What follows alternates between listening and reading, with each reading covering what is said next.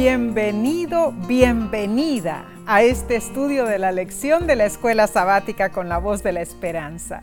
Nos encanta estudiar contigo, ¿no es cierto, Omar? Así es. Gracias por acompañarnos, sea que te hayas unido a través de la televisión o por las redes sociales. Ay, te invitamos a, a compartir este estudio y dejar también tus comentarios. Bien, en esta ocasión deseamos saludar con cariño a nuestros hermanos y hermanas de Argentina. Eh, la hermosa tierra que vio nacer a nuestros padres, ¿no es cierto? Mi mamá nació en Misiones, mi papá nació en Santa Fe. ¿Y los tuyos, Omar?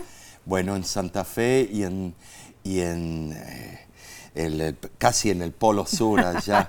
Santa por Santa Cruz. Bueno, un gran abrazo de nuestra parte a todos ustedes allí en el hermoso país de Argentina. Dios les bendiga.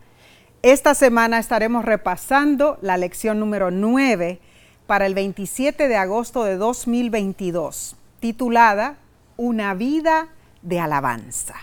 Es una bendición venir a la presencia de Dios, ¿no es cierto? Oremos y pidamos el descenso del Espíritu Santo para estudiar la Biblia. Padre que moras en los cielos, con grato placer nos unimos con nuestros amigos y amigas para abrir la palabra de Dios y estudiar estas verdades genuinas. Ahora pedimos que descienda el Espíritu Santo y tome control de nuestros pensamientos y nuestras vidas. Y esto lo digo en el santo nombre de tu Hijo amado, Cristo Jesús. Amén. Amén. El texto de esta semana se encuentra en el libro de Filipenses.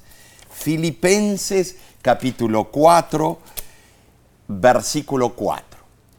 Regocijaos en el Señor siempre. Otra vez digo, regocijaos. El apóstol Pablo aseguró que el gozo es uno de los, los principales deberes y privilegios del cristiano. Dios es siempre el mismo. Amén. Su amor, su consideración, su poder son los mismos en tiempos de aflicción y en tiempos de prosperidad. El poder divino que proporciona paz al corazón no depende de circunstancias externas. Así, el corazón que se refugia en Dios puede regocijarse continuamente. Ah, bueno, ¿Será posible regocijarnos siempre, hermanos? Y en cuanto a regocijarnos y, alabar a Dios, ¿será que se refiere al modo de culto en las iglesias? Hmm. ¿Podemos alabar a Dios con alaridos de regocijo? ¿Qué tipo de alabanza es la que Dios más aprecia? Mm. bueno, el apóstol Pablo repitió su exhortación, regocijaos, como si quisiera prevenir las objeciones en cuanto a la, a la imposibilidad de regocijarse en medio de las circunstancias desfavorables. Ah, porque siempre es fácil exclamar con gozo y alabar al Señor cuando todo va bien. Pero no es tan fácil cuando las cosas van mal, cuando estamos en las peores situaciones imaginables, cuando, cuando el crisol calienta a temperaturas insoportables. Los judíos estaban exiliados y se lamentaron con las palabras de Salmo 137, versículo 4. ¿Cómo cantaremos un cántico de Jehová en tierra de extraños? Y es cierto, ¿Cómo podemos alabar a Dios en medio del sufrimiento? Esta es una gran paradoja. Sin embargo, el aspecto esencial es comprender la fuente de alabanza. ¿Sabes, sí?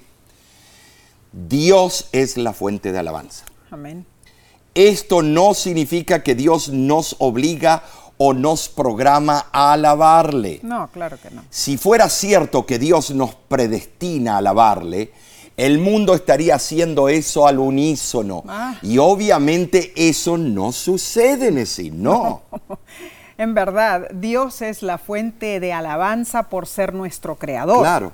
Por ser nuestro salvador, nuestro rey, nuestro juez y también por ser nuestro amigo. Sobre todo. Un principio básico de la vida cristiana es que alabar a Dios es posible cuando vivimos una vida continua de alabanza. Amén. Muy importante. Es que alabar a Dios en tiempos de crisis, hermanos, brota de una relación con Dios, pues lo conocemos, le amamos y confiamos en Él. Registra la historia que el emperador romano Antonino Pío persiguió a los cristianos. En el año 155 después de Cristo, una multitud llevó a un grupo de cristianos ante las autoridades de la ciudad de Esmirna, en Asia Menor. Cuando los cristianos se negaron a reconocer a los dioses del imperio, los castigaron con muerte. Después, exigieron que Policarpo, el obispo de la iglesia de Esmirna, fuera juzgado. Ah, Omar. Bueno, mm. Policarpo en realidad era discípulo y amigo del apóstol, ah, del apóstol Juan. Apóstol Juan. El, el, anciano Policarpo era un líder ampliamente conocido y muy influyente. Cuando fue llevado al anfiteatro, el procónsul intentó persuadirlo a retractarse de su fe. Pero el fiel discípulo de Jesús respondió, por 86 años le he servido y Dios nunca me ha hecho ningún mal. ¿Cómo podré maldecir al rey que me salvó? Y el procónsul lo condenó a ser quemado. Los soldados lo ataron a la pira y Policarpo oró y alabó a Dios a gran voz, Ay, No, ese es el don del martirio. Él dijo, Señor Dios soberano, te agradezco que me hayas considerado digno de este momento, para que juntamente con tus mártires yo participe en la copa de Cristo. Por esto te bendigo y te glorifico. Amén. Así cuenta la historia cristiana. Es tremendo, Mar. Es impresionante. Policarpo fue solo uno de los millones de mm. cristianos que alabaron a Dios en medio de la persecución y dieron sus vidas mm. por Cristo. Alababan a Dios desde las llamas, desde las estacas, desde los anfiteatros llenos de animales salvajes, desde las cruces, desde las celdas de prisión y desde las cámaras de tortura. No reclamaron la injusticia que se les, se les hacía. Confiaron en Dios y no dudaron en alabarle en verdad, sí, esto fue cuando continuamente eh, ellos alababan al Señor en su sufrimiento, también nos muestra a nosotros que cuando nosotros alabamos a Dios, lo haremos incluso en los momentos difíciles, porque la alabanza es un medio para ayudarnos a mantener fe en nosotros. La alabanza en sí puede transformar nuestra más oscura circunstancia, pero no cambiando los hechos que nos rodean, sino más bien cambiándonos a nosotros. Mm. De una manera que nos ayude a enfrentar los desafíos. Amén, amén. Debemos entender, hermanos, la alabanza es fe en acción. Hmm. Cuando practicamos la alabanza y se convierte en una parte natural de nuestras vidas, tiene el poder de convertirnos, de hacernos lograr la victoria en tiempos difíciles. Esta semana estudiaremos puntos impresionantes. ¿Qué es la alabanza? ¿Cómo puede la alabanza ser un arma espiritual en situaciones difíciles? ¿Cómo puede la alabanza transformarnos? Bien, pasemos a la lección del domingo 21 de agosto titulada Un marco para la alabanza. Muy interesante eh, la dimensión que se está dando a esta lección. La lección nos cuenta que el gran escritor ruso Fyodor Dostoyevsky mm. había sido condenado a muerte, pero la pena fue conmutada en el último momento y pasó años en la prisión. Pobrecito. Sobre su experiencia aconsejó, cree hasta el fin, mm. aunque todos los hombres se extravíen y tú quedes como el único fiel. Trae tu ofrenda aún entonces y alaba a Dios en tu soledad. Tremendo, tremendo. Leamos Filipenses capítulo 4 del 5 al 7.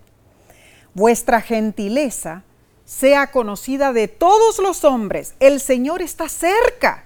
Por nada estéis afanosos, si no sean conocidas vuestras peticiones delante de Dios en toda oración y ruego, con acción de gracias.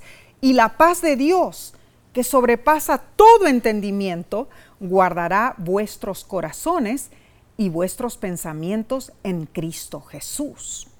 Ay, Omar, ¿cómo pudo Pablo escribir esto estando en prisión? Impresionante. Nosotros visitamos la cárcel de Mamertum. Sí, la cárcel Mamertina. Ah, sí, ahí a donde estuvo prisionero Pablo. Mi primera impresión, Omar, cuando llegué allí fue, ¡qué lugar horrible, oscuro, frío! ¡Qué horror habrá sido saber que vas a morir allí!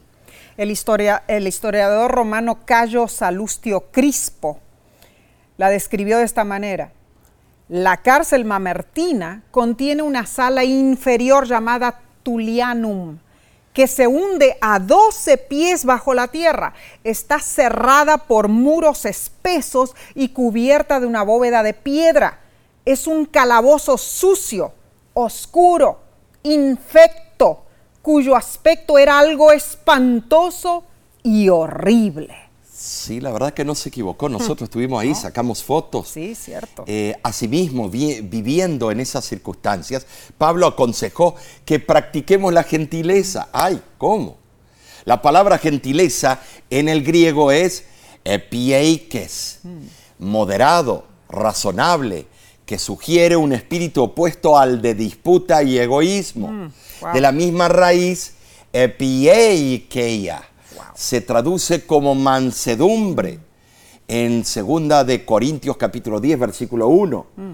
Nuestra compasión debe ser conocida por nuestros hermanos en la fe, también por los incrédulos. Ah, claro que sí. El pensamiento de la pronta venida del Señor era la esperanza de los primeros cristianos. Comprobaba la presencia constante de Dios en sus vidas diarias. Claro que sí. Muy interesante, Así es. Esta creencia debería eliminar nuestros pretextos para la preocupación producida por falta de fe. Nada debería afectar nuestra paz, hermanos. No hay nada que sea demasiado pequeño para que Dios no lo advierta. Ni tampoco hay nada demasiado grande de lo cual Dios no pueda hacerse cargo. Él sabe lo que necesitamos. Desea que tengamos todo para nuestro bien. Entonces, ¿por qué nos sobrecargamos con preocupaciones que podemos depositar sobre Él? La admonición de Pablo prohíbe la desesperante preocupación. Eso es inevitable para los que dependen de sí mismos en medio de las dificultades. Nosotros tenemos dos opciones hundirnos en la ansiedad debido a la irreflexión o el, o el descuido, o elevarnos por encima de la dificultad, echando toda ansiedad sobre Él, porque Él tiene cuidado de nosotros. El apóstol Pablo explica por qué no necesitamos estar preocupados por los asuntos negativos de esta vida, pues por medio de la oración podemos presentar nuestras necesidades delante de Dios. Ahora, no le presentamos nuestras peticiones para hacerle saber nuestras necesidades. Ella las conoce. Más bien, incluimos la acción de gracias, de alabanza en nuestra oración a Dios. ¿Saben? Sí, eh, de esa manera eso nos ayuda a nosotros a recordar las misericordias pasadas y nos prepara para recibir mayores bendiciones. El apóstol Pablo nos da ejemplos de razones para agradecer y alabar a Dios. Primero, porque la paz de Dios sobrepasa la razón humana en su capacidad para vencer la ansiedad. Es cierto. Número dos, porque la paz de Dios supera en grado máximo cualquier angustia que pueda llegar a nuestra imaginación. Sí, ah, eh, es muy importante. Cierto. Cuenta una anécdota, Omar, que un hombre convocó un concurso de arte para producir la obra maestra de la perfecta paz. El desafío agitó la imaginación de los artistas y las pinturas vinieron de todas partes. Finalmente llegó el gran día de la revelación. Los jueces descubrieron una escena pacífica tras otra, preciosas. Y los espectadores aplaudían y vitoreaban. Al fin solo un cuadro permaneció velado. Cuando el juez descubrió esa pintura, la multitud quedó sin aliento por la sorpresa. ¿Podría ser eso paz? Esto era lo que estaba en la pintura. Una cascada tumultuosa caía por un precipicio rocoso. El efecto de la pintura hacía casi posible sentir el rocío frío y penetrante. Nubes tormentosas amenazaban estallar con relámpagos, viento y lluvia. En medio de los ruidos atronadores y el desalmado frío, un árbol larguirucho se aferraba a las rocas al borde de las cataratas y una de sus ramas se extendía frente a las aguas torrenciales como si tontamente buscara probar su poder. Allí, Omar, una pequeña ave había construido su nidito contenta y tranquila en su entorno tormentoso, el ave descansaba sobre sus polluelos y manifestaba una paz que trasciende todo tumulto terrenal. Qué hermoso. Y ese fue el cuadro que se llevó el premio. La verdad que qué genio el, Tremendo. el pintor. ¿eh? Sí. Alabado sea el Señor por darnos la seguridad de su paz. Amén. Que como una, eh, un centinela monta guardia ante nuestro corazón y nuestra mente para impedir que nuestros pensamientos sufran de ansiedad. Amén, amén. La paz de Dios nos mantiene en unión con Cristo y eso es bueno tenerlo en mente todos los días, vivir con Cristo y morir con Él. Claro que sí, así es, hermanos. Y la lección nos pregunta cuál es la verdad acerca de Dios que Pablo identifica en Filipenses 4. La verdad que te permite regocijarte incluso estando en prisión. Y la lección te invita también a hacer una breve lista de lo que tú sabes que es la verdad acerca de Dios. Repasa la lista y alaba a Dios por cada verdad que escribiste. Y que esto te aliente a sentirte mejor acerca de cómo tú ves tus circunstancias. Bien, continuaremos con la parte del lunes en unos pocos segundos. Volvemos enseguida. No te vayas.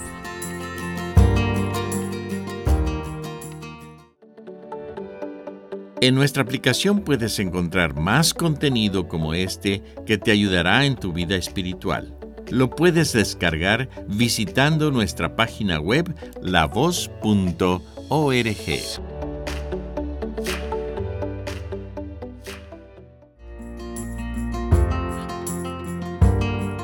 Alabamos a Dios Todopoderoso por darnos estos momentos para estudiar su palabra y fortalecer nuestra fe. Gracias por acompañarnos. Pasemos a la lección del lunes 22 de agosto titulada La oración derriba muros. Tremendo.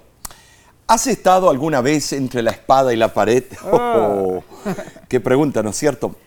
Esta es una frase que se suele escuchar muy habitualmente cuando alguien está en una posición inverosímil. Eh, cierto. El autor de la lección explica, a veces nuestra fe parece arrinconarnos. Miramos la situación y pensamos que hay que elegir entre rechazar a Dios o la fe, o usar nuestra fe para creer lo que parece imposible. Dios pareció llevar a los israelitas a un rincón sin salida. Después que estuvieron vagando por 40 años en el desierto, Dios no guió a su pueblo a praderas pacíficas. Los llevó a una de las ciudades más fortificadas de todo el territorio. Luego tuvieron que caminar alrededor de Jericó en silencio por seis días. En el séptimo día Dios les dijo que gritaran y que los gritos junto con las trompetas traerían la victoria. Como tarea. Tremendo. Te invitamos a leer Josué eh, capítulo 5 versículo 13 al 6 capítulo 6 versículo 20. ¿Para qué? Te voy a decir, para ver lo que Dios quería enseñarles a los israelitas. ¿Sabes?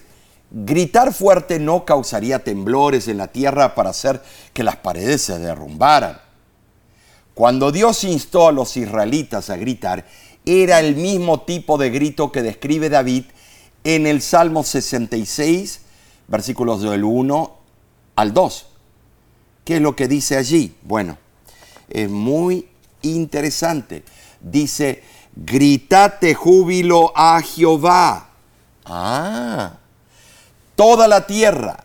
Cantad la gloria de su nombre, haced su alabanza gloriosa. El grito era una alabanza después de seis días de observar las enormes paredes. Los israelitas debieron haber llegado a la conclusión de que no tenían manera de quebrantar los muros de Jericó por sus propias fuerzas. Solo el poder de Dios lo haría. En cierta ocasión, la sierva del Señor le escribió a un predicador de renombre, amonestándolo, pues no estaba depositando su fe en la oración y en Dios. Leo del tercer tomo de Testimonios para la Iglesia, página 266, y dice, vi ángeles de Dios observando las impresiones que usted hace, los frutos que produce y su influencia general sobre creyentes y no creyentes, vi a estos ángeles velando sus rostros con tristeza y apartándose afligidos y renuentemente de su lado.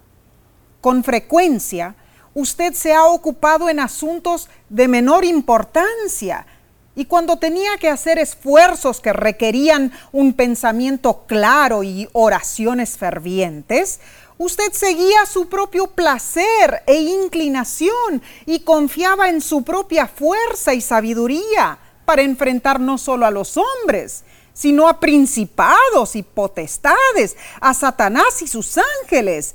Esto es hacer la obra de Dios negligentemente, colocando en riesgo la verdad y la causa de Dios y poniendo en peligro la salvación de las almas actúa sin la debida consideración. No ha sentido la necesidad positiva de educar su mente, ni crucificar en usted el viejo yo con sus afectos y concupiscencias. Usted ha tenido poca fe, no ha vivido una vida de oración. Necesita mucho unir su vida con Dios. Ah, Omar, esta cita es algo impresionante, tremenda amonestación que le dio la sierva del Señor a este predicador, ¿no? Una bofetada espiritual. Mm. me estremecería que me amonestaran de esa manera. Sí. Y por qué no decirlo, sí lo está haciendo. Claro. Sabes, eh, eh, eh, cuando Dios está a punto de hacer algo nuevo en mm. nuestras vidas, Él puede muy bien llevarnos a Jericó. Ay, ay, ay. Porque Él quiere enseñarnos que el poder de triunfar no viene de nosotros mismos, mm. ni de nuestras propias fuerzas, ni sí, ni tampoco de nuestras propias estrategias. Claro que no. Todo lo que necesitamos viene de Dios. Entonces, no importa lo que esté frente a nosotros, ni cuán insuperable pueda parecer, nuestro papel es alabar a Dios, la fuente del poder que necesitamos. Esto es fe en acciones. Muy cierto, Omar, muy cierto. Cuenta una historia que durante un terremoto que ocurrió hace unos años, los habitantes de una pequeña ciudad, presos del pánico, corrían de un lado para otro desesperados cuando se apercibieron de una ancianita. La ancianita la conocían todos allí en el pueblo. Y esta ancianita estaba de lo más calmada y sosegada. Desde la puerta de su vivienda miraba con una sonrisa a todos los que corrían espantados de un lado para otro. Alguien paró y le preguntó, Abuelita, ¿no tiene usted miedo? Y la anciana, una cristiana fiel, le contestó, no, hijo, no tengo miedo, al contrario. Estaba justo pensando que mi bendición es grandísima, pues tengo para ayudarme a un Dios que puede, si quiere, sacudir el mundo entero. Qué bien. Tremendo. Tremendo. Así es el poder de Dios. Amén. Y la fe depositada en oración a Dios derriba muros, Claro que sí. sacuda el mundo y hace milagros inefables. Amén.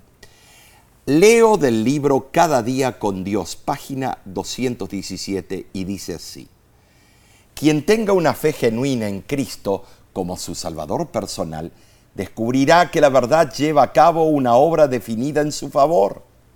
Su fe es una fe activa y la fe obra por el amor y purifica el alma. Los que reciban la verdad por la fe darán testimonio de la calidad de su fe. Mejorarán constantemente al mirar a Jesús, autor y consumador de nuestra fe. Amén y amén. Tremendo. Que Dios nos ayude a fortalecer nuestra fe, hermanos. Que podamos orar con tal fe que por la gloria y el poder de Dios derrumbemos murallas, sacudamos al mundo, que los que nos rodean puedan ver y sepan que nuestro Dios es poderoso. Bien, continuemos con el estudio del día martes 23 de agosto. Se titula La vida de alabanza. En Salmo eh, 145 vemos las razones que el rey David tenía para alabar a Dios. Así es.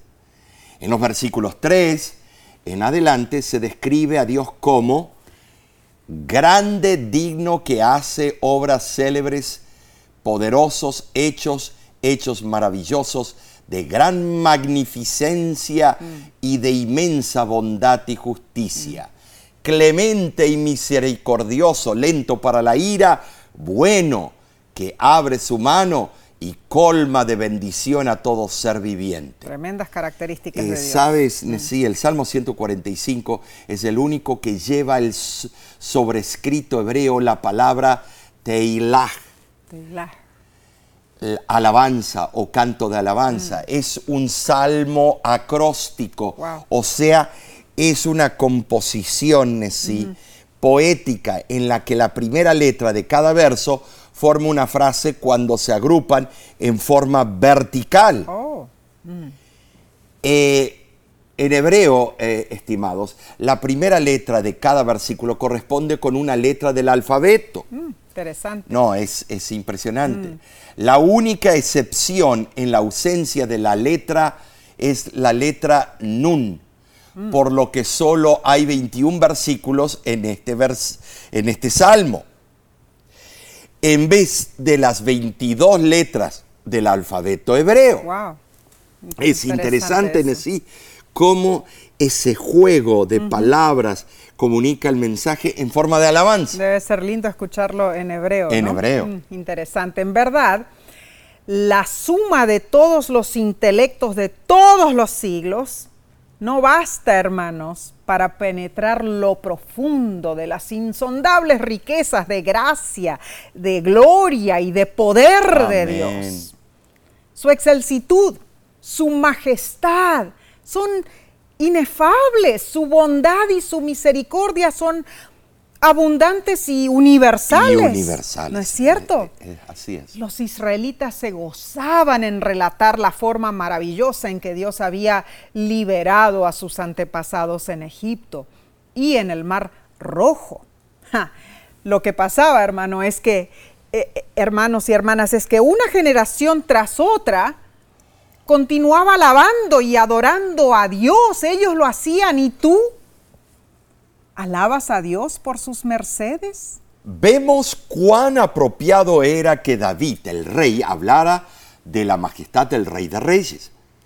Le resultaba difícil encontrar palabras con que expresar adecuada- adecuadamente los atributos de Dios y buscaba maneras loables y originales para lograr la más digna alabanza armonizada con melodías elevadoras y palabras que glorificaran al Altísimo. Y así, sí debiera ser para nosotros hoy día. Claro que sí. Dios debería ser el tema de nuestro canto. El canto es un modo adecuado para rendir alabanzas a Dios. Así es. Deberíamos elevar a menudo el corazón y la voz en santos himnos al Rey Celestial. Claro que sí. Las melodías más dulces y nobles nos ayudan a ensalzar a nuestro Creador. Cuán cierto, Omar. Y en realidad la autora Elena de White Ah, en su libro Mensajes para los jóvenes, página 206, dice, la melodía de la alabanza es la atmósfera del cielo. Y cuando el cielo se pone en contacto con la tierra, se oye música, alegría y gozo, alabanza y voz de cantar. Los corazones humanos, al simpatizar con el cielo, han respondido a la, a la bondad de Dios con notas de alabanza. Muchos de los sucesos de la historia humana han estado ligados al canto. La historia de los cantos de la Biblia está llena de insinuaciones en cuanto a los usos y beneficios de la música y el canto. La música, debidamente empleada, es un precioso don de Dios, destinado a elevar los pensamientos hacia temas más nobles y a inspirar y elevar el alma. Bueno, sí, el gran predicador Charles Spurgeon, en su libro The Practice of Praise, eh, la práctica de la alabanza, escribió tres actos importantes que se llevan a cabo cuando alabamos a Dios. Mm. Primero, la alabanza se practica cuando miramos a nuestro alrededor. Puedes observar el mundo creado por Dios y ver en la naturaleza que Él es digno de alabanza. Amén, amén. Número dos, la alabanza se practica cuando recordamos lo que hemos visto. Así es. Ponte a recordar las grandes maravillas que Dios ha hecho por ti. Amén. Y número tres, la alabanza se practica mientras hablamos de ella. La alabanza no es algo que queda encerrado en nuestra mente. Está destinada a salir de nuestra boca para ser oída por quienes nos rodean. ¿Alabas al Señor en voz alta? Hacerlo puede traer bendición a los que te rodean. Cuenta la historia que Martín Lutero era amante de la música y la utilizaba para adorar a Dios. Él tocaba el laúd, o sea, la cítara, y también la flauta. Cantaba con una voz de tenor ligero e incluso componía música, tales como el conocido himno Castillo fuerte es nuestro Dios. Y vemos también que Elena de White consideraba la música un precioso don de Dios. Ah, Omar, en realidad Elena solía decir que un canto de alabanza que se eleva desde un corazón lleno de gratitud y acción de gracias es agradable a Dios. Amén. De acuerdo con lo que cuenta Ella White Robinson, o sea, la nieta mayor de Elena de White, el himno favorito de su abuela era Cariñoso Salvador.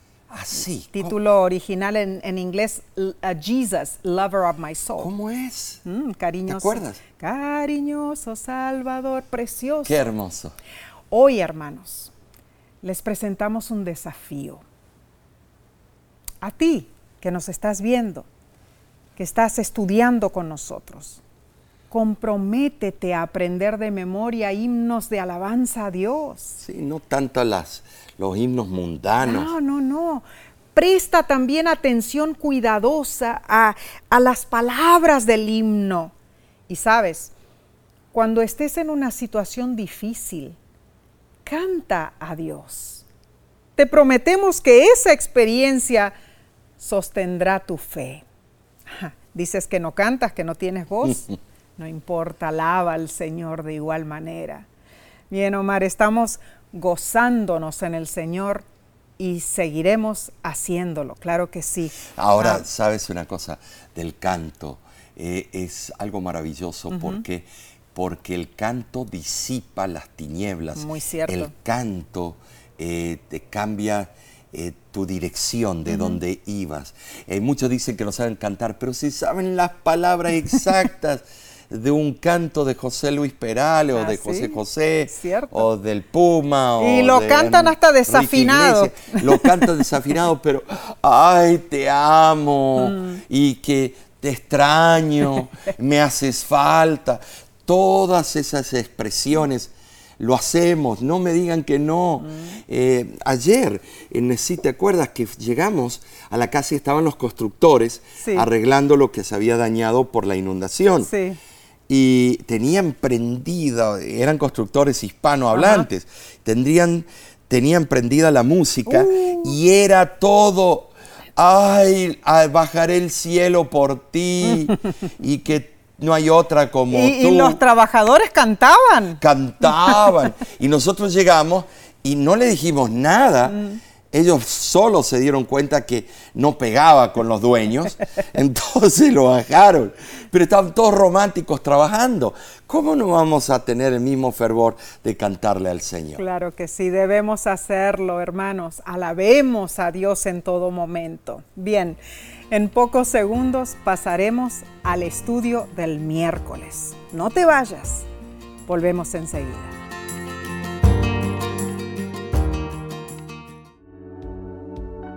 Con seguridad estás disfrutando este estudio de la escuela sabática. Te invitamos a buscarlo en formato de video por nuestro canal de YouTube.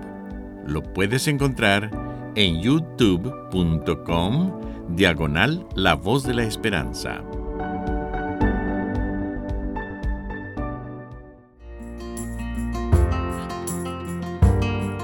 Somos bendecidos al tener tu compañía. Gracias por unirte a nosotros para que juntos estudiemos la palabra de Dios. Y si no lo has hecho, comparte este estudio con otros y envíanos un comentario. Bien, para continuar con este hermoso tema de una vida de alabanza, pasemos a la lección del miércoles 24 de agosto titulada Un testimonio convincente. Y sí lo es. En el libro de Hechos vemos que la alabanza tuvo un efecto asombroso en aquellos que la oyeron. Así fue. En tu tiempo de estudio personal, lee Hechos capítulo 16, versículo 16 al 34. Allí vemos que Pablo y Silas fueron despojados de sus ropas, golpeados sin conmiseración y arrojados a la prisión. Wow. No había nadie para poner ungüento en sus heridas, nadie para ponerle un poco de aloe vera, aliviar sus espaldas magulladas. Con gran dolor físico sus pies fueron puestos en el cepo, un instrumento de castigo formado por dos trozos gruesos de madera con dos agujeros donde se fijaban los pies de los reos Ay, pobrecitos. Fueron colocados en una celda oscura. Pero resultó que los otros prisioneros que estaban cerca, en vez de oír vulgaridades o reclamaciones de sus bocas, escucharon que Pablo y Silas comenzaron a orar y a cantar. Tremendo. Qué tremendo, ¿no es cierto? Y más aún, después del terremoto, cuando el desesperado carcelero descubrió que ni Pablo ni Silas ni ninguno de los otros prisioneros habían escapado, dice el versículo que él cayó temblando delante de Pablo y Silas, luego los sacó y les preguntó, señores, ¿qué debo hacer para ser salvo? Qué historia emocionante, ¿verdad? Y la lección nos pregunta, ¿por qué este evento hizo que el carcelero se enfocara en su necesidad de salvación? ¿Qué papel crees que tuvieron Pablo y Silas cantando? ¿Qué papel tuvieron esas oraciones, esos cánticos en esa celda, a tal punto que los otros prisioneros no huyeron y el carcelero se convirtió con toda su familia? Es claro, mis hermanos, que el cantar y el orar de estos dos fieles hijos de Dios fueron cruciales para todo lo que ocurrió en aquella noche. Ay, Omar, es en verdad asombroso. Sí lo es. Ah, bueno, pensar que nuestra alabanza a Dios puede transformar el destino eterno de aquellos que nos rodean. Claro. Si Pablo y Silas se hubieran sentado en la oscuridad de la celda, murmurando, quejándose, como muchos lo hacen a menudo, ¿crees tú que alguien se habría salvado esa noche? No. Imagínate que Pablo y Silas hubieran empezado a cantar eh, el gato volador, o, eh, el baile del perrito, o lo que sea. ¿Te das cuenta? Si hubiera cantado algún canto romántico acordándose de la novia que tuvo en su juventud, mm no hubiera tenido el mismo efecto. No, no, de ninguna manera. El autor de la lección recalca que aunque no sabemos lo que le sucedió al carcelero y su familia después de este evento, mm. es inspiradora esta historia de conversión. Ah, increíble. En Filipenses capítulo 1, versículo 29 al 30, Pablo explica, porque a vosotros os es concedido a causa de Cristo, no solo que creáis en Él, sino también que padezcáis por Él teniendo el mismo conflicto que habéis visto en mí, y ahora oís que hay en mí.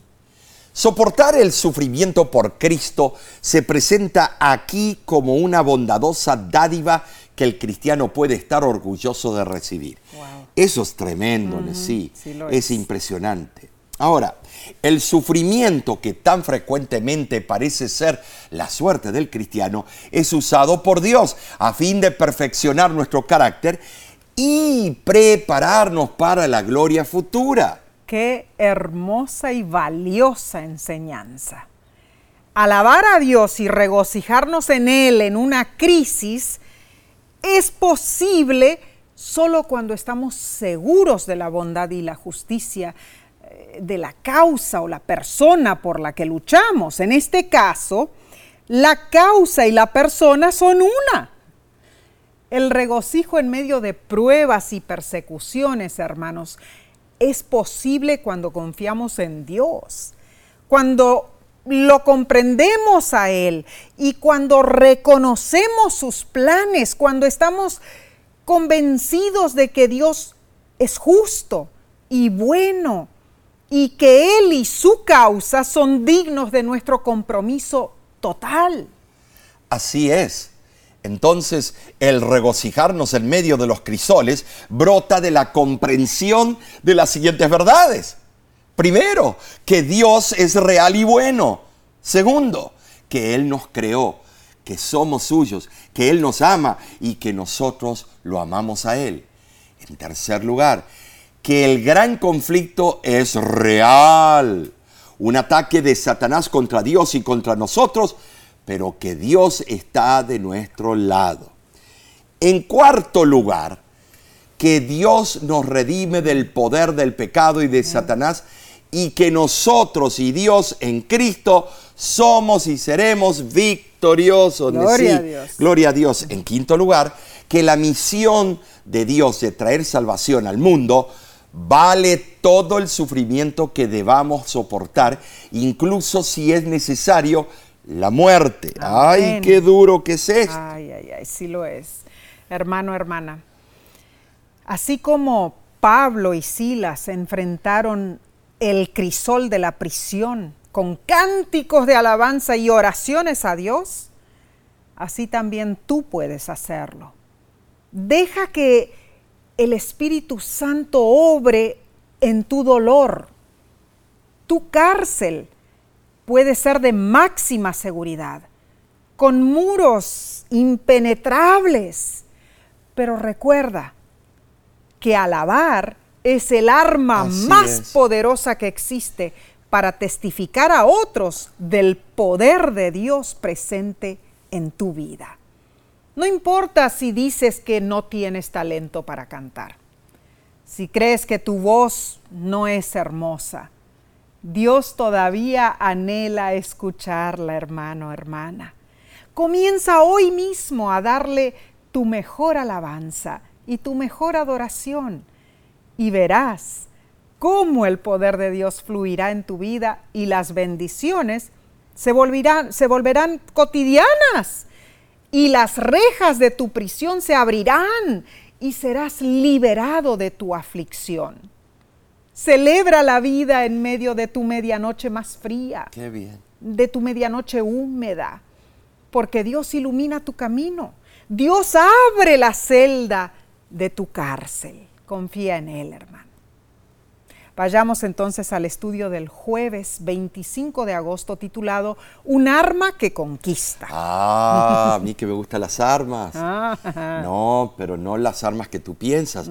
Segunda de Crónicas, capítulo 20, cuenta cómo el rey Josafat descubrió que la alabanza es un arma poderosa. Cierto.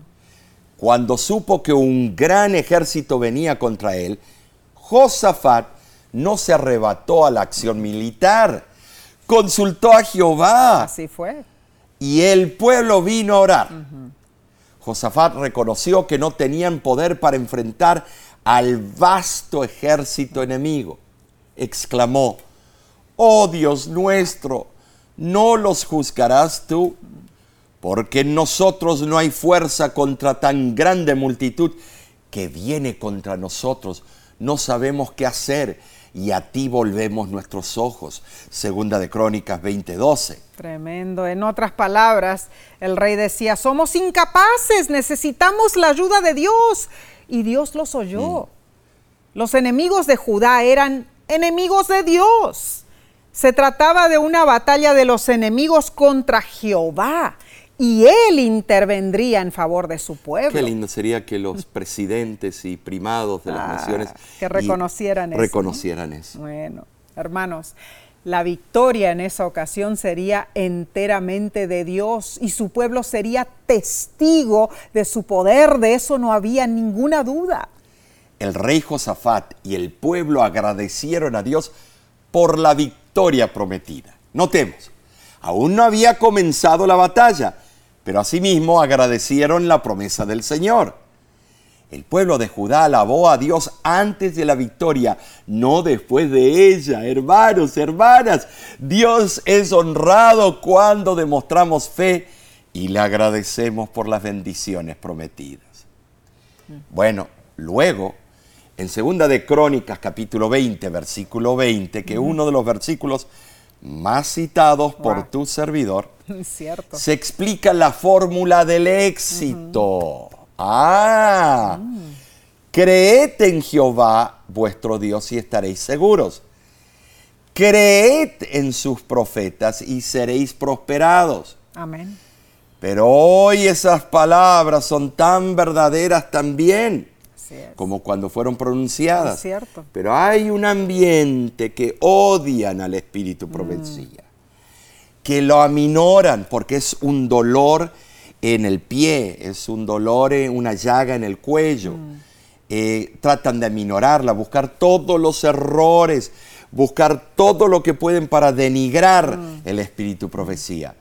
Pero nuestra seguridad es creer en Dios y en sus profetas y mensajeros, hermano. Así es, Omar. En el sistema judaico antiguo, esto se cumplía en lo material y lo espiritual, hermanos. Dios enviaba a sus profetas para que hubiera una renovación espiritual en el pueblo. Y cuando la prosperidad espiritual crecía, más segura era su prosperidad material. Así es. Lamentablemente, como has mm. dicho hoy día, hay un enfriamiento en cuanto al don de profecía, incluso dentro de nuestra iglesia adventista del séptimo día. Se usan los pretextos, mm. plagio, invento. Triste. Pero si Dios quiere prestar una fuente extra bíblica e incluirlo en su revelación, mm. Él tiene el derecho a hacerlo y Él no necesita poner ninguna bibliografía. No, es cierto. Eh, ahora, la profecía de Apocalipsis, según la cual el testimonio de Jesús se manifestaría por el espíritu de profecía en los últimos días de la historia del mundo. Es un desafío para nosotros. Tenemos el pueblo de Dios que entender que el don de profecía está latente. Mm. Y cuando empezamos a atacarlo, las iglesias se van vaciando. Mm. Te puedo dar un montón de ejemplos. Es cierto. No debemos adoptar una actitud de indiferencia o incredulidad. Debemos obedecer el mandato que dice examinarlo todo, retener lo bueno y el consejo a que dice o que dice a la ley y al testimonio. Si no dicen conforme esto, no hay verdad en ellos. Hay mucho en juego, dependiendo si realizamos o no la investigación bíblicamente requerida. Una de las características del tiempo de fin, Joel 2, 28 y 29, ¿cuál es, Nesí? Mm. Que vuestros hijos y vuestras hijas soñarán eh, verán visiones y vuestros ancianos soñarán sueños. Atesoremos las verdades de la palabra de Dios, mis hermanos, y creamos en sus mensajeros. Por eso Josafat dijo, creed en Jehová y estaréis seguros. Creed a sus profetas y seréis prosperados. Mm. Bueno, Josafat y el pueblo creyeron al profeta Jaciel y siguieron sus órdenes. Y saben, hermanos, Resulta que el rey asignó a un coro. Y mientras el ejército de Judá avanzaba contra el enemigo, los cantores iban a la vanguardia, no lanzando gritos de guerra, no, no, no, sino alabando a Dios. Esta batalla fue inaudita. Soldados cantaron himnos de alabanza a Dios para comenzar el ataque. El pueblo tuvo fe y Dios los recompensó les había prometido la victoria y ellos creyeron en su promesa. Y Dios intervino en el mismo momento en que ejercieron su fe en la promesa divina. El local de la batalla era una región silvestre y desolada, donde se podía usar una atalaya para observar el avance del enemigo. Eh, yo me imagino cómo reaccionaron los amonitas y moabitas cuando cayó el pavor de Jehová sobre todos. Josafat fue uno de los pocos buenos reyes de Judá, casi uno de los pocos nomás. Asimismo, en el reino septentrional de Israel, los gobernantes que cronológicamente sucedieron a Jeroboam fueron apóstatas. El libro Profetas y Reyes, página 143, dice, Josafat debió gran parte de su prosperidad como gobernante a las sabias medidas tomadas para suplir las necesidades espirituales de sus súbditos. Hay mucho beneficio en la obediencia a la ley de Dios. Si las enseñanzas de la palabra de Dios ejercieran una influencia dominadora, los males que ahora existen en la vida nacional y social no hallarían cabida de todo hogar emanaría una influencia que haría a los hombres y mujeres fuertes en percepción espiritual y en poder moral. Y así naciones e individuos serían colocados en un terreno ventajoso. ¡Qué estudio ameno! Amén. Vimos valiosas enseñanzas para bregar con nuestros crisoles, sí. Así. Y ahora repasemos los temas principales de esta semana. Amén, claro que sí. Número uno, Aprendimos que la alabanza está arraigada a nuestra confianza en Dios. La alabanza es fe en acción. Número dos, la alabanza supera los crisoles en nuestra vida y Dios la usa para salvar a otros. Número tres, aprendimos que unida a la alabanza, la oración produce resultados maravillosos. Confiando en Dios, se derrumban las murallas y se vencen los problemas. Número cuatro, vimos cuán importante es creer en Dios y en sus profetas. Así Y número cinco, por último, la alabanza es una consecuencia natural de nuestra relación con Dios. Pero este no es el final. No, claro que no. La semana que viene estudiaremos otra fascinante lección que se titula ¿cómo? Ah, se titula La eh, templanza en el crisol. Oh, acompáñenos. Amén. Y recuerda compartir estos estudios por las redes sociales para que otros sean bendecidos. Claro que sí, esas personas también necesitan estudiar la palabra de Dios igual que tú. Así que comparte, sea por Facebook, por YouTube, ah, por WhatsApp, eh, bueno, y también si deseas aprender más sobre el Ministerio Adventista de Radio y Televisión, La Voz de la Esperanza, puedes visitar nuestra página www.lavoz.org. Y sabes, Nessie, nosotros tenemos eh, el Círculo Mundial de Oración, a donde vamos a incluir tus oraciones también. Estaremos orando por ti. Claro que sí. Y rogamos lo mismo que tú hagas por nosotros. Claro. Pero es, es, tremendo, Nesí, eh, en este esfuerzo mancomunado entre tú y nosotros, podemos hacer una cadena mundial de milagros que van a efectuarse porque Dios está dispuesto. Claro, porque cuando alabamos y oramos, tenemos la fortaleza del cielo de nuestro lado. Mis hermanos, no tengamos temor. Dios te bendiga y te guarde. Claro que sí. Dios te acompaña, acompañe a ti y a los tuyos. Y recuerda, te vemos la próxima semana.